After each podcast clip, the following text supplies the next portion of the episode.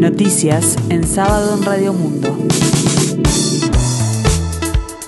Informa Gustavo Pérez de Rueta. El tiempo se presenta fresco aquí en el sur y área metropolitana, cielo con neblina, 21 grados, la temperatura 62%, el índice de humedad. Tras resolver la finalización del contrato de Oscar Washington Tavares y su cuerpo técnico con la selección mayor de fútbol, el Comité Ejecutivo de la AUF prevé designar al nuevo entrenador en 10 días. El vicepresidente Gastón Tealdi dijo que el objetivo es que el nombramiento sea lo antes posible y negó haber tenido contacto con otros técnicos. A partir de mañana domingo se comenzará a trabajar en este tema, acotó. Cabe recordar que en un comunicado las autoridades de la AUF expresaron enfáticamente que la decisión no implica desconocer la importante contribución de Tavares al fútbol uruguayo. Saludamos y reconocemos los fundamentales logros deportivos obtenidos en estos 15 años que colocaron nuevamente a Uruguay en los primeros lugares del fútbol mundial, agregaron. Asimismo expresaron su respeto y reconocimiento al profesionalismo y dedicación durante el largo proceso de trabajo y el inconmensurable legado que esta fructífera etapa deja en la historia de la selección. Aclararon desde la AUF que esta difícil decisión fue tomada en virtud de las circunstancias presentes, comprometido con el futuro próximo y la obtención de los resultados que todos esperamos. Tras la derrota 3 a 0 contra Bolivia, en conferencia de prensa, Tavares fue consultado sobre si consideraría poner el cargo a disposición luego de la racha de cuatro derrotas consecutivas. No, había dicho, porque yo soy un profesional de esto, hice un contrato y en ese contrato está redactado todo lo que yo tengo que hacer. Y ese tipo de decisiones se toman a otro nivel. Hay maneras de hacer las cosas, concluyó Tavares. A esta hora, la institución de Tavares es noticia tanto a nivel local como internacional, con repercusiones y reconocimientos en medios periodísticos de todo el mundo. El futbolista Luis Suárez dio un mensaje de agradecimiento y dijo, un entrenador que fue todo para mí. En tanto, Diego Forlán dijo, marcaste un antes y un después, por eso tu nombre quedará en la historia por siempre.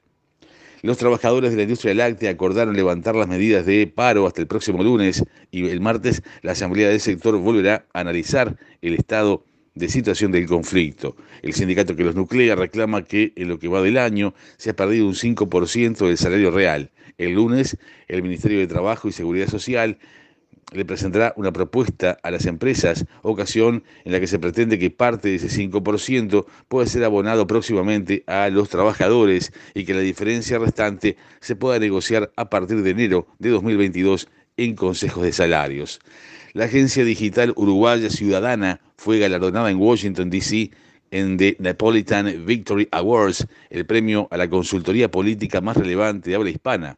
The Napolitan Victory Awards o simplemente Napolitans son galardones concedidos a la comunicación y la consultoría política. Es el premio a la consultoría política más importante de habla hispana, ya que es el único cuya convocatoria se extiende a más de 20 países e incluye una variedad de categorías en el rubro de las campañas políticas son reconocimientos para creadores de ideas y se constituyeron en un homenaje a Joseph Joe Napolitan, considerado el padre de la consultoría política.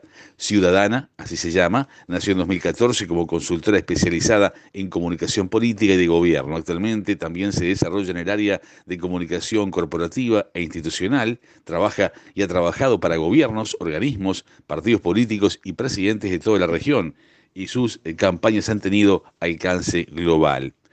El uruguayo Leodán González será el árbitro principal del VAR en la final de la Copa Sudamericana que disputarán los brasileños Atlético Paranaense y Bragantino esta noche a las 20 horas en el Estadio Centenario. González sustituye al también uruguayo Andrés Cuña, quien fue suspendido por tiempo indeterminado a raíz de los graves errores cometidos en el encuentro Argentina-Brasil por eliminatorias para el Mundial.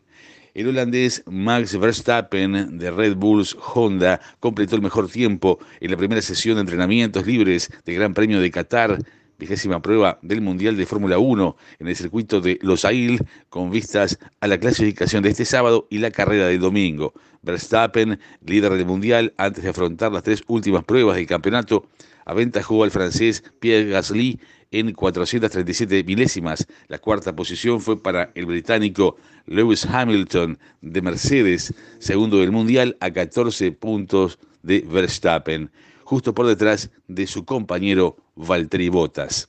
La vicepresidenta de Estados Unidos, Kamala Harris, se convirtió en la primera mujer con poderes presidenciales en la historia del país al asumir el cargo por espacio de alrededor de una hora y media, mientras el presidente Joe Biden estuvo bajo anestesia durante un examen médico de rutina. El presidente se sometió a una colonoscopia de rutina en el centro médico Walter Reed, cerca de Washington, informó la Casa Blanca, reseñó la agencia de noticias AFP, como ya fue el caso cuando el presidente George Bush se sometió a la intervención en 2002 y 2007, y de acuerdo con el procedimiento previsto por la Constitución, el presidente Biden transfirió sus poderes a la vicepresidenta por un breve periodo, mientras se halló bajo anestesia, añadió el gobierno.